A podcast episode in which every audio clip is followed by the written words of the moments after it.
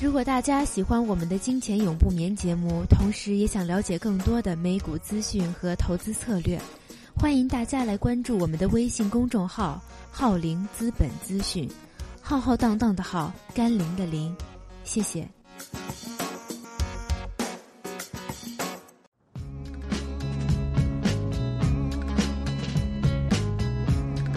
解读最新北美财经，感受美股交易魅力。金钱永不眠，台长 Herman。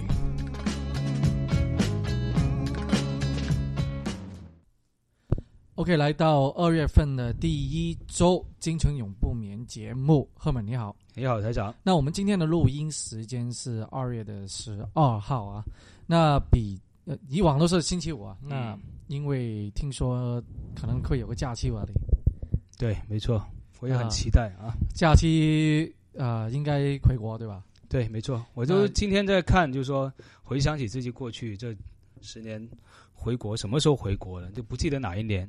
但是每一年都有一个特点。现在现在讲一下，每一年有特点。第一次回国的时候呢，是我们那些八零后还在大学里面准备毕业，准备进入社会了啊。我不记得哪一年了。然后第二个次回国的时候呢，就是中国股票准备冲上六千点。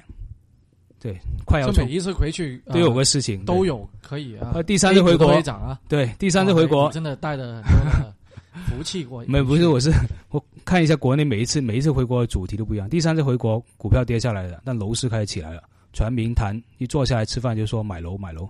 啊，第四回国呢，我还去了一个中国第三线城市、第四线城市，所以第四次回国，第四线城市那个泡沫楼市的泡沫开始出现了。然后第五次回国，全民刷微博。嗯，上次还在全民刷微博的时代，那现在这次回国，我不知道会碰到什么。因为这次肯定是呃金融金改啊，对金融改革。那我们啊第二节再说说中国的东西啊。嗯，那我们先还是回到美股这一方面。嗯，那美股的话，因为我们上周没说啊，这一周的话，其实啊在我们叫高位的，在啊高位的我们叫塞尾了，塞尾就是在呃高位的那个叫什么嗯。盘整啊，盘整的话，其实也市场没有一个很明显的一个方向，没有很明显的方向，就是因为没有一些新的元素、新的消息来刺激。但是在今天呢，好像啊，刚刚是有个两个消息啊，基本上的话就把美股就推高。那推高现在啊，美股收的话，道琼斯是啊一千九百二。那 S M B 五百的话就二零八零，基本上这个数字已经接近我们所谓的 all time high，啊，就是历史的新高，又一次比较靠近那个位置了。那其实现在这个呃升势的话，就是因为两个事情啊，那还是我们所谓一直的在强调地缘地缘政治的问题啊。那地缘政治除了啊俄罗斯跟那个呃。啊，乌克兰之间的一些停火协议以外，其实又加了两个东西啊。那第一个的话啊，就是奥巴马好像向国会要说要啊派出这个军队。那当然的话，他说尽量的话就不要用啊地面部队啦，就打那个伊斯兰国。那第二，其实的话，他说尽量不用了，但其实说真的，他们混在平平民里面，你不用的话，你怎么能够很好的把那些呃。恐怖分子啊，我们所谓伊斯兰国的人，能够很好的把它清除呢？因为他们现在占领了很多的油田。嗯，看看最近的油价啊，那最近油价其实现在反弹到五十一块左右，但这个反弹除了技术性或者一些很多之前我们做短仓、做空仓的一些投资，现在我们叫平仓，平仓的意思叫市场上面买回来那个做空的单子，做空的单子买回来，对啊，所以说现在就有一个。因素推动它。那第二个的话就是啊，石油方面其实也真的到底了。那四十三块四十，那最低的话是四十三。以目前现在这个经济状况的话，以四十三块真的有点低估。嗯，这是很确实的，对吧？那现在你可以看一些油股啊，或者一些呃以石油相关的一些股票，已经在一两个月前已经从比较低的一个底面开始有个反弹。那而且成交量也比较大，那市场上面可能开始就有一些。啊，想捞底的一些投资者已经开始在工作了。OK，嗯，那这个是很重要的，因为啊，如果你看打仗，那打仗通常就黄金星了啊升啦，石油的紧张的话，就会有一个不错的一个升势。嗯但石油在过去啊、半年当中的一个这么惨淡，那现在才开始有一个叫做反弹的小升势。小头，啊，因为嗯以前的那个反弹真的是完全的技术性反弹，弹一两天，弹弹到一两块，马上就又跌回去。又回头再跌的了。但今天的话，最近这一一两个礼拜就不同了。那基本上现在技术上看就站稳在四十六，那有没有机会回到四十六？但肯定会有，但只是现在目前就要看啊，第一个嘛，有些什么策略影响到 OPEC 的一个产量。那如果全球的产量还没有放缓，或者因为还有一个很重要的指标是美国的那个啊，我们库存量，因为库存量还是那么多的话，那其实对于整个的呃石油价格没有一个很好的啊、回升的一个迹象啊。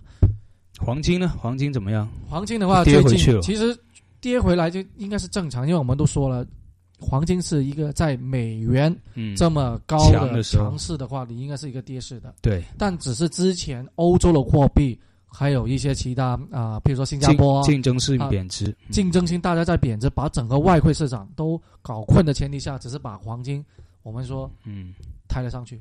嗯，啊，抬了上去的话，会不会现在的一千三百啊，之前是一千三百碰了一下一千三百啊，我们啊技术上看，或者有一些报告都说，有可能是今年的 all time high，嗯，今年的啊，哦，不是今年才第二月 今年才二月份，啊所以这个要很清楚啊。嗯，那当然，如果有些地缘政治继续的局势紧张的话，那当然就黄金有机会主要主要是希腊，希腊那边是怎么样？现在？那希腊的话，最近啊谈不拢，谈不拢啊，嗯，因为为什么呢？因为左派上场了，左派上场，就跟很多的各大的欧洲财长啊都在一个会议，嗯。啊，就是说跟肯定呢，现在他想赖账嘛，嗯，赖账的话就是有些啊、譬如说之前的一些债务能不能够减轻啊，或者怎么着？你看现在他又把那个俄罗斯跟中国中国拉进去了，啊，那你说中国有没有机会啊、援助他呢？我相信有，因为中国有钱。哦，但是你如果你说 俄罗斯有没有机会援助？哎，我这个真的怀疑。有很多的那个保留在里面啊。但是俄罗斯跟希腊其实是同一个同一个宗教的，他们还是挺密切的啊。好像俄希腊跟俄罗斯中间啊，附近不以前有一个前年出了一个有一个城市，它也是避税天堂，很多富人在那里存钱，后来银行都冻结，我忘了那个叫什么，哎，四个字的一个国家啊。但后来也是俄罗很多俄罗斯人在那边的嘛，所以可能是出于这一个这种历史的原因啊，这种可能俄罗斯可能会名义上会帮他一下吧。因为中国之前啊、已经去过了签了，当年啊、我还记得是温家宝啊，而不哦是李克李克强啊，已经签了一些协议之类的。那现在目前他们真的在耍流氓啊！嗯啊、希腊的话，因为首先他不想再紧缩这个政策，嗯不想公务员减薪啊，还有一些社会的开支不都不想再缩短了。第一个，那同时的话，他就威胁，如果我退出欧元区、欧罗区，因为我我全部都不还了，我直接退退出了。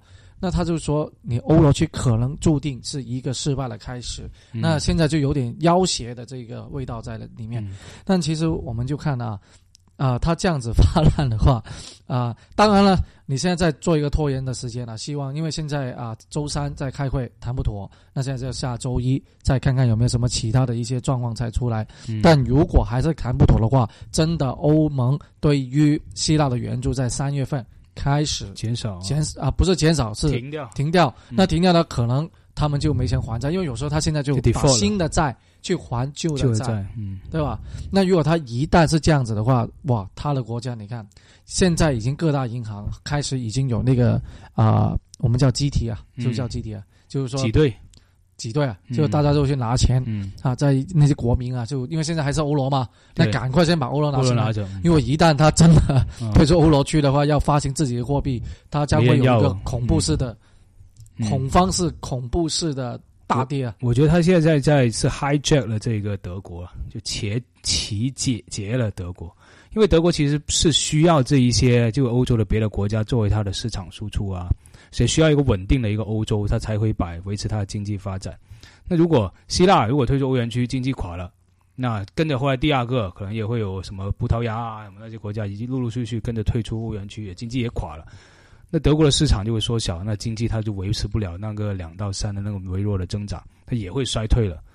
所以其实德国还是投鼠忌器，它希腊敢这么狠，其实也是在威胁德国，这是在博弈当中啊。其实现在就是说，如果呃从欧呃外围市场，就是说欧洲啊，还有啊啊亚亚太地区，就非非中华地区以外。他们的股市的话，其实现在隐忧全部都是在集中在欧洲啊，啊，不但只是在希腊，其实像意大利这些的，今年的话，意大利有很多的国债要还，他到底自己意大利有没有这个实力、这个经济、这个金钱去还国债？我们到今天为止都没有一个很好的一个消息，或者还没有知道。到底会不会除了希腊以外，我们当年的欧洲四国，嗯，欧猪啊，猪是 真的很猪的猪啊。不过我当时，呃，因为我个同事他是爱尔兰人嘛，嗯，他前段时间回了趟爱尔兰，然后他其实就是爱尔兰当时经济很差的时候，不知道有一次我们讲过，不是 Michael Lewis 有本书是讲欧洲欧债危机的嘛？他爱尔兰经济很差，有很多人都走了，他就当时来了加拿大，一方面可能读完书之后还这边想工作，因为爱尔兰实在找不到工作，年轻人找不到工作。后来做了几年之后，他今年今年回圣诞节回去，哇！他说回去之后，爱尔兰现在经济已经复苏了，已经也是成为欧洲最好的一个地方了，已经。嗯。然后呃，各各种 大家的心情啊都特别好，然后明显当时的欧洲四国里面最，他现在是也是首先复苏了，所以呃，爱尔兰应该不错，但是不知道别的，比如说西班牙啊，西班牙除了加泰罗尼亚地区，可能别的地方还不行。